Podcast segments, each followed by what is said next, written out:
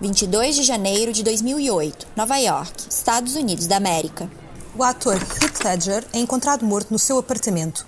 Tinha 28 anos. Apenas alguns meses depois foi lançado o filme O Cavaleiro das Trevas, no qual interpretava o vilão Joker. Para se preparar para o trabalho, quis mergulhar num papel e documentou tudo num diário. A última palavra escrita foi adeus. Eu sou Samia Fiati. Eu sou Cláudia Sérgio. E este é o Crime sob o Holofote. Heathcliff Andrew Ledger nasceu na cidade de Perth, na Austrália, a 4 de abril de 1978. A sua mãe, Sally Ledger, professora de francês, batizou de Heathcliff em homenagem à personagem principal do trágico romance O Monte dos Vendavais de Emily Bronte.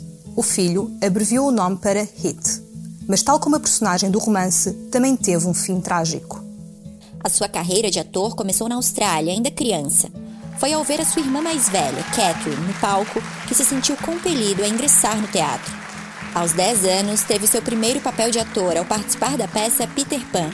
O seu destino estava selado. A partir daí, apaixonou-se pela representação. Não é por isso de estranhar que, aos 16 anos, tenha partido para Sydney com o melhor amigo, Trevor DiCarlo.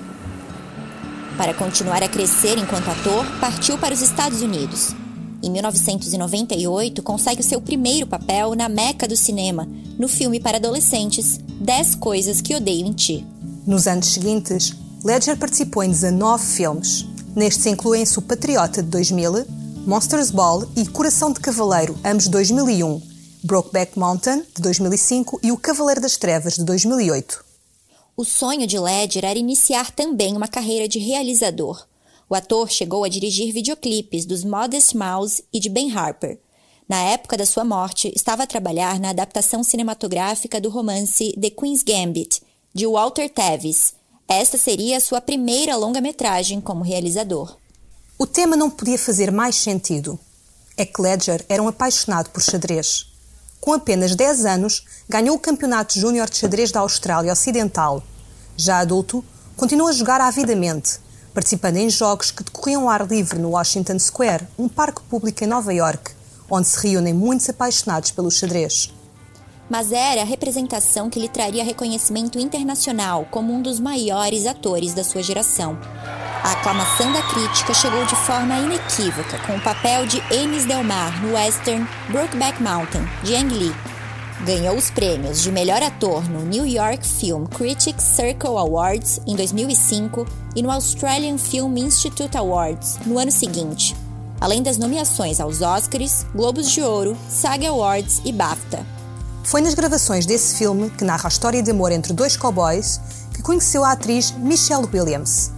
Depois de ter terminado em 2004 o namoro com Naomi Watts, Ledger apaixonou-se pela colega nos bastidores das filmagens e iniciaram uma relação que deu frutos. A 28 de outubro de 2005, na cidade de Nova York, Ledger e Williams davam as boas-vindas à filha, Matilda Rose.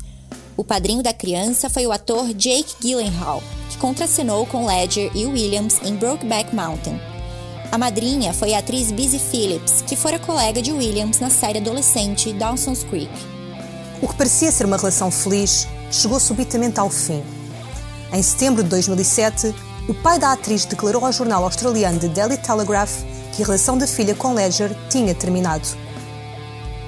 Os dois atores nunca falaram sobre os motivos da separação e Williams permaneceu em silêncio sobre esse tema até os dias de hoje. A melhor amiga de Michelle, Busy, falou sobre o tema no seu livro de memórias This Will Only Hurt a Little e admitiu que, embora na época se sentisse triste pelo casal, sabia que não era o fim da história. Busy escreveu: Mas eram muito jovens e trabalhavam muito. Era complicado. Nos meses que antecederam a morte do ator, outras celebridades foram apontadas como seus interesses românticos. Foi o caso da supermodelo Helena Christensen, de Gemma Ward e de Mary-Kate Olsen, que viria a desempenhar um papel nas circunstâncias que rodearam a morte do ator. A 22 de janeiro de 2008, Heath Ledger foi encontrado sem vida no seu apartamento em Nova York. Tinha 28 anos. A causa da morte foi conhecida duas semanas depois, após a autópsia. Intoxicação acidental por remédios prescritos, lia-se no relatório divulgado pela polícia de Nova York. Mas as especulações sobre as causas da sua morte começaram logo a surgir. Os fãs não ficaram satisfeitos com a explicação de overdose acidental. Muitos extrapolaram que se tratava na realidade de suicídio, devido à depressão causada pelo fim da relação com Michelle Williams há apenas cinco meses e às saudades que sentia pela filha. Após sua morte, Michelle emitiu um comunicado em que pedia respeito pela sua privacidade. O meu coração está partido. Sou mãe da menina mais delicada, feliz e linda que é a cara do pai. Tudo a que me possa agarrar é a sua presença dentro dela, que se revela todos os dias. A sua família e eu observamos Matilde enquanto ela sussurra às árvores, abraça os animais e dá dois passos de cada vez, e sabemos que ele ainda está conosco. Ela será criada com as melhores lembranças dele. O funeral de Ledger teve lugar na sua cidade natal, Perth, no dia 9 de fevereiro de 2008. Após o funeral, que durou cerca de 90 minutos, o corpo foi cremado numa cerimônia em que estiveram apenas 10 familiares. As cinzas foram dispersas na praia. Depois disso, os familiares e amigos mergulharam no mar para realizar uma última homenagem ao ator. A polícia acreditou em duas possíveis causas para a morte do ator: suicídio ou overdose acidental.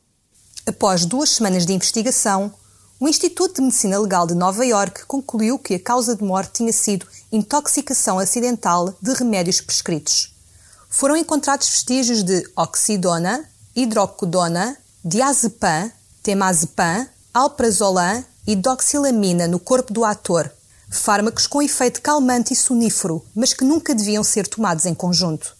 O ator não fazia segredo de que lidava há anos com problemas de insônias.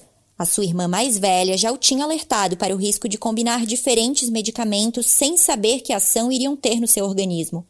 Em 2007, em entrevista ao New York Times, o ator contava: A semana passada devo ter dormido uma média de duas horas por noite. Não conseguia parar de pensar. O meu corpo estava exausto e a minha mente continuava. O amigo de Heath, Jerry Granell, que viveu com ele durante os meses que antecederam a sua morte, contou depois à revista People. Eu ouvi-o a andar pelo apartamento. Depois levantava-me e dizia: Vamos, volta para a cama, tens que trabalhar amanhã. Ele respondia: Eu não consigo dormir. Apesar do histórico de uso de medicamentos para dormir, muitos fãs não ficaram satisfeitos com a conclusão da polícia, principalmente por causa de algumas atitudes tomadas pelas pessoas que encontraram o corpo. No dia 22 de janeiro, a empregada Teresa Solomon entrou no apartamento do ator situado no bairro de Soho, em Nova York, aproximadamente ao meio-dia e meia. Teresa usou a sua própria chave, como era habitual.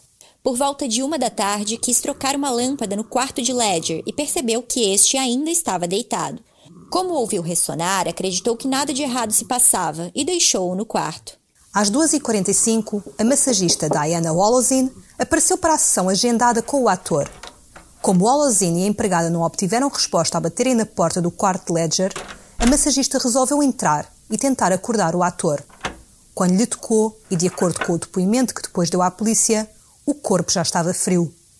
Porém, Diana acreditava que Ledger estava apenas inconsciente e, em vez de ligar para a linha de emergência médica, optou por telefonar à atriz Mary Kate Olsen, amiga do ator e dada como sua namorada na época. Wallazine pediu-lhe orientações sobre o que fazer. Olsen, que estava na Califórnia, mas residia perto de Ledger em Manhattan, disse que ia enviar o seu guarda-costas para prestar auxílio na situação. A chamada para o 911 apenas aconteceu depois do guarda-costas chegar ao apartamento. Do outro lado da linha, um técnico ainda orientou Wallazin nas técnicas de reanimação. Os paramédicos chegaram depois, sete minutos após o guarda-costas de Olsen, e tentaram reanimá-lo, mas sem sucesso. Heath Ledger foi declarado morto às 13h36 desse dia. Este desenrolar de acontecimentos fez surgir várias acusações na internet, quer contra a massagista como contra Olsen. A polícia encontrou drogas no apartamento do ator. Depois disso, a Drug Enforcement Administration pediu para falar com Mary Kate Olsen. No entanto, ela ter-se-á recusado a responder a quaisquer perguntas sem ter imunidade em troca. Circularam rumores questionando se Olsen sabia onde Ledger obteve os medicamentos prescritos. As especulações ganharam tal peso que o advogado da atriz emitiu um comunicado Mary Kate Olsen não teve nada a ver com as drogas encontradas na casa de Heath Ledger ou no seu corpo, e ela desconhece onde ele as obteve, dizia o comunicado. O Cavaleiro das Trevas foi o último projeto que Ledger concluiu. O filme estreou nos cinemas já após a sua morte. Neste, o ator interpretava o icónico papel de Joker, numa prestação muito aplaudida pelos críticos.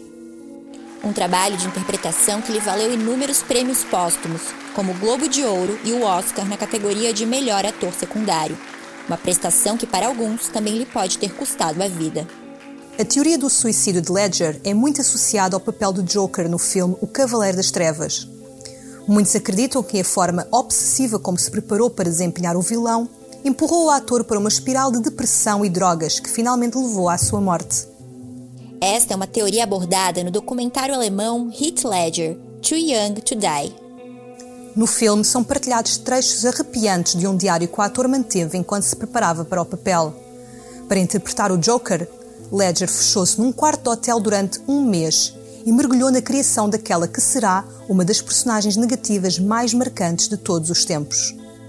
O que se passou nesse quarto de hotel ficou registrado na forma de diário Muitos interpretam como um sinal da tragédia que está para vir as palavras escritas na última página. Ledger termina o diário com um rabisco em que se lê a palavra bye bye, em português, adeus. Numa entrevista dada à revista Empire em 2007, o ator falou sobre este processo de composição da personagem. Foi uma combinação de ler todas as bandas desenhadas que eram relevantes para o guião e depois fechar os olhos e meditar sobre isso. Sentei-me num quarto de hotel em Londres durante cerca de um mês. Tranquei-me, escrevi um pequeno diário e experimentei vozes. Era importante tentar encontrar uma voz um tanto icónica e rir. Acabei por cair no reino de um psicopata, alguém com muito pouco ou nenhuma empatia. Ele é apenas um sociopata absoluto, um palhaço de sangue frio, um assassino em massa. Terá sido esse processo criativo que acabou por levar Led a tirar a própria vida? terá sido vítima dos seus problemas de insônia?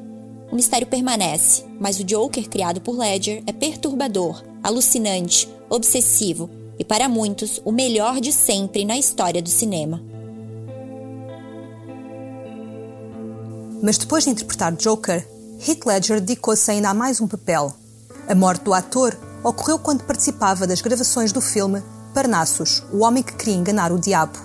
Os produtores decidiram que os atores Johnny Depp, Jude Law e Colin Farrell continuariam o papel do ator no filme. O guião permitia essa transformação. É que nas suas viagens, o Dr. Parnassus atravessava por um espelho mágico que lhe permitia entrar num mundo imaginário. E aí surgiam estes atores a dar corpo à mesma personagem. Como forma de homenagear Ledger, os três atores doaram os seus salários à filha do ator, de dois anos. Queriam garantir que Matilda tivesse segurança económica no futuro.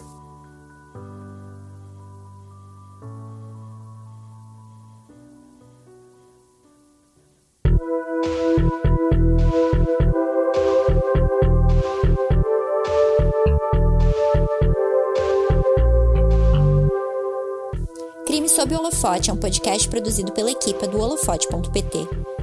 Apresentação Samia Fiates e Cláudia Sérgio. Escrito por Sofia Martinho. Captação de áudio Jorge Verdasca. Edição Jorge Verdasca e Samia Fiates.